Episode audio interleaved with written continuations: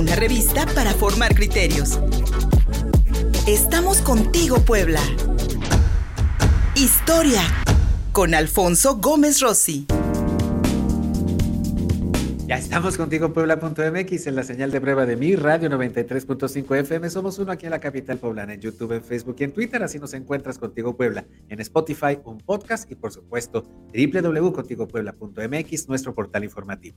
Siempre es un deleite para nosotros encontrarnos con el doctor Alfonso Gómez Rossi aquí en Contigo Puebla, hablándonos de historia. Hoy un pasaje importante, un documento importante en la historia de los Estados Unidos. Common Sense, el sentido común que se convirtió en aquellos años, en 1776, en una doctrina que allanó el camino hacia la independencia de Estados Unidos y que cambiaba en mucho la percepción sobre la historia de, la humanidad hasta ese entonces. Mi querido Alfonso Gómez Rossi, muy buenos días. Hola, buenos días Luis Fernando, qué gusto verte. Igualmente, amigo, un abrazo, feliz año. Igualmente, muchas gracias. Pues sí, en un día como hoy, pero de 1776, se publica eh, un folleto en realidad, porque no es un libro, es un folleto de 24 páginas que tiene la finalidad de informar al público que en ese momento no eran americanos, sino que eran súbditos británicos sobre una serie de problemas que están ocurriendo en lo que ahora es Estados Unidos, sobre todo en las 13 colonias, ¿no? Pero vamos a contextualizar el momento para poder entender por qué fue relevante este libro, ¿no?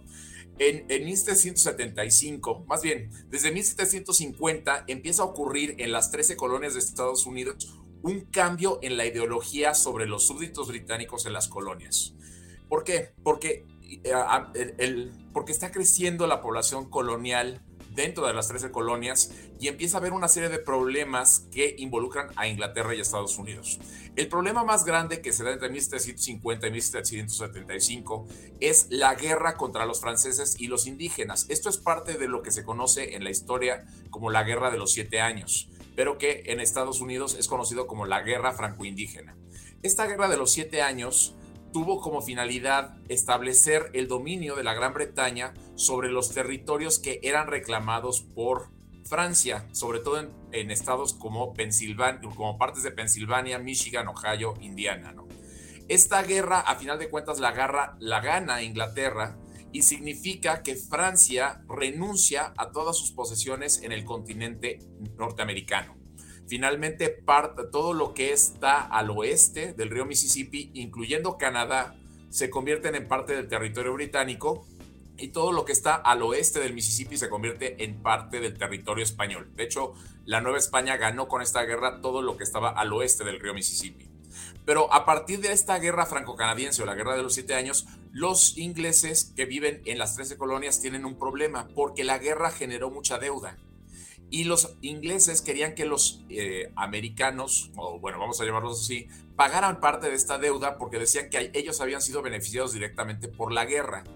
Otra cosa era que al mismo tiempo que les decían que eh, tenían que pagar los costos de la guerra contra los franceses, no se les iba a permitir expandirse hacia el territorio al oeste de las montañas Apalaches ese territorio iba a permanecer en manos de los indígenas. Esto actualmente nos parece que es lo correcto, pero en aquel momento los colonos blancos de las 13 colonias asumían que habían peleado contra los franceses justamente por el derecho de poder expandirse hacia el territorio que estaba entre los Apalaches y el Mississippi.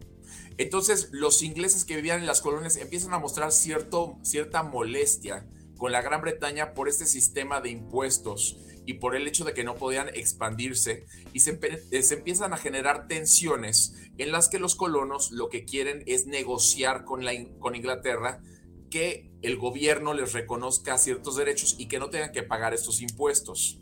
Ahora bien, el gobierno inglés ve a las colonias como subordinadas y no está dispuesta a negociar ni a tratar con los colonos que ellos ven como problemáticos. ¿no? Ellos quieren que siga el status quo y entonces los colonos de las 13 colonias empiezan a cuestionar qué es lo que se debe hacer. Se, se hace un escrito al rey Jorge III de la Gran Bretaña y se le pide que reconsidere sus opciones. Pero el rey Jorge III se rehúsa a recibir este documento y entonces empieza a crear una tensión dentro de las colonias en las que se cuestiona qué es lo que se debe hacer ahora. Ahora, la mayoría de los americanos, la mayoría de los colonos británicos no tenían la idea de generar una independencia.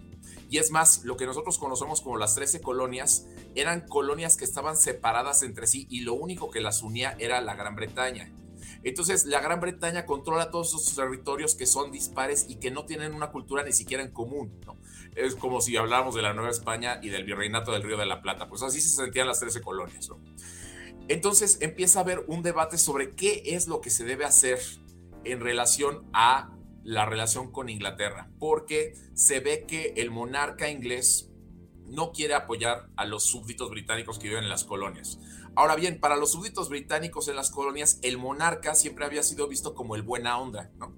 Era la, buena persona, pero el problema para los ingleses era el parlamento, sobre todo la Cámara de los Lores o la Cámara de los Nobles. Para los colonos británicos, estos eran los malos del cuento. Y entonces empieza a surgir este debate sobre qué se debe de hacer a partir de la negativa de Jorge III de recibir la petición de los colonos. Y aquí es donde se inserta eh, Thomas Paine, porque el segundo Congreso Continental se reúne en 1775 y Thomas Paine publica este, este panfleto, bueno, no lo publica, lo escribe y se lo publica a su amigo Benjamin Roche. Y en el panfleto lo que propone es algo incendiario. En primer lugar, afirma que, Estados, que las colonias no necesitan a la Gran Bretaña, que la Gran Bretaña les ha hecho creer a ellos que son parte de un imperio y que son una parte importante, pero que en realidad la Gran Bretaña no les aporta nada, sino que al contrario, les quita. Las guerras en las que la Gran Bretaña se ve involucrada con Europa o en Asia, con las potencias europeas, lo único que ha hecho es que las colonias sean enemigos de otros países con los que no tendrían que ser enemigos porque esto es culpa de la Gran Bretaña. ¿no?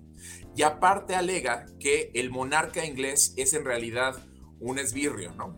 que él cuestiona, por ejemplo, por qué los colonos de las colonias británicas de América tendrían que ver a un hombre hacia arriba, cuando para Thomas Paine Jorge III era menos que un gusano, ¿no? Lo equiparaba con un gusano y decía, ¿de qué se va a sentir orgulloso este hombre que desciende de un bastardo? Refiriéndose al, rey Guillermo I, que en la mitología de la historia británica es el fundador de Inglaterra, ¿no? Y era un normando, que era el hijo bastardo de un duque de Normandía, que conquista Inglaterra y todos los reyes de Inglaterra descienden de él. Pues para eh, Thomas Paine esto no es un símbolo de estatus superior, al contrario, ¿no? Dice, ¿por qué estarían orgullosos de estar gobernados por el, por el descendiente de un bastardo de Francia, ¿no? Y entonces lo que Thomas Paine empieza a jugar es un poco con la ironía, con palabras irónicas. Empieza a decirle al pueblo norteamericano, oigan, vamos a pensar de una manera que sea el sentido común. Dejemos a un lado la superstición que nos han enseñado sobre el rol del rey dentro del gobierno y pensemos cómo fue todo el, al principio de la historia, ¿no? Porque cuando Dios crea al ser humano, todos los seres humanos eran iguales y no existía esta figura del rey, sino que se llegaba a gobernar a las sociedades a partir de consensos. Y estos consensos van a ser importantes porque reflejan que la mayoría de la gente puede tomar una decisión o una determinación sobre la manera en la que se debe de gobernar a un país. Ahora, esto va a ser muy interesante y es muy revolucionario. Hoy en día lo vemos como algo natural, pero en ese momento las repúblicas generalmente habían fracasado. La única las repúblicas que habían sobrevivido eran Holanda, Suiza y San Marino pero había una larga historia de repúblicas desde la Roma o desde las repúblicas de la Italia del Renacimiento que habían fracasado siempre víctimas de la corrupción. Pero lo que estaba proponiendo Thomas Paine era abolir la monarquía, decir que las colonias británicas no tenían necesidad de depender de la Gran Bretaña, que solamente las estaba explotando, y que tenían además ellos la facultad y el derecho de decidir cuál era el sistema de gobierno que más les convenía a ellos. Todo esto resultaba revolucionario. Ahora bien, los fundadores de la patria, como John Adams o Washington, no necesitaban este panfleto porque ya tenían una determinación de qué iba a pasar. De hecho, este panfleto se publica el 10 de enero y el 4 de julio de ese mismo año se va a proclamar la independencia. Pero lo que sí va a hacer el sentido común es abrir la mente de la mayoría de los, de los colonos británicos a la idea de que se podían independizar y que no era necesario tener a un monarca como su gobernante. Ahora, este es uno de los grandes bestsellers de la historia de Estados Unidos y se considera que tal vez sea el bestseller más importante en la historia de Estados Unidos, ¿no? aunque hay debates sobre la Biblia y este. ¿Por qué? Porque en el momento en el que se publica, en las 13 colonias había 2 millones y medio de habitantes. Pensemos que esa es la población de la ciudad de Puebla. De esos 2 millones y medio de habitantes que vivían en las 13 colonias, se calcula que se vendieron entre 100 y 120 mil ejemplares de este panfleto. Eso quiere decir que un gran porcentaje de la población lo leyó, ¿no?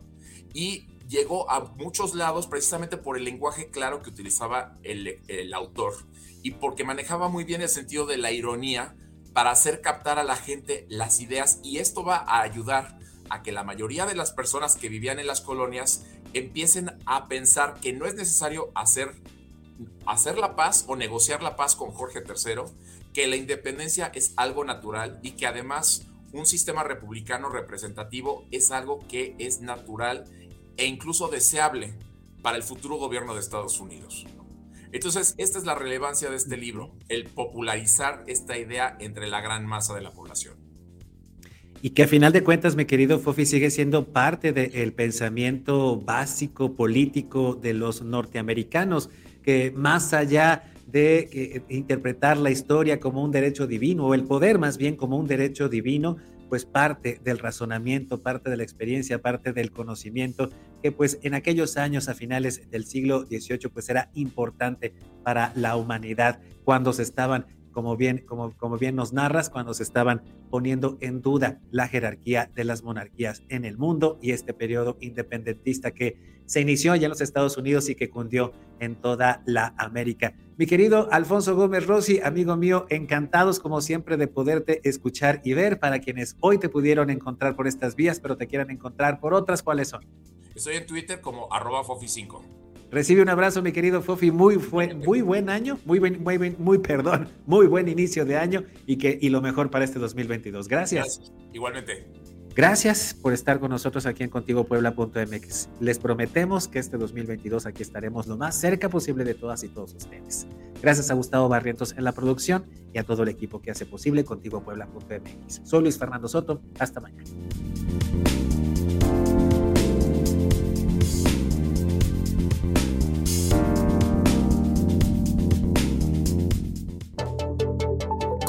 Puebla, una revista para formar criterios. Síguenos en Facebook y en Twitter. Envíanos un WhatsApp al 22 13 60 14 18. Estamos contigo, Puebla.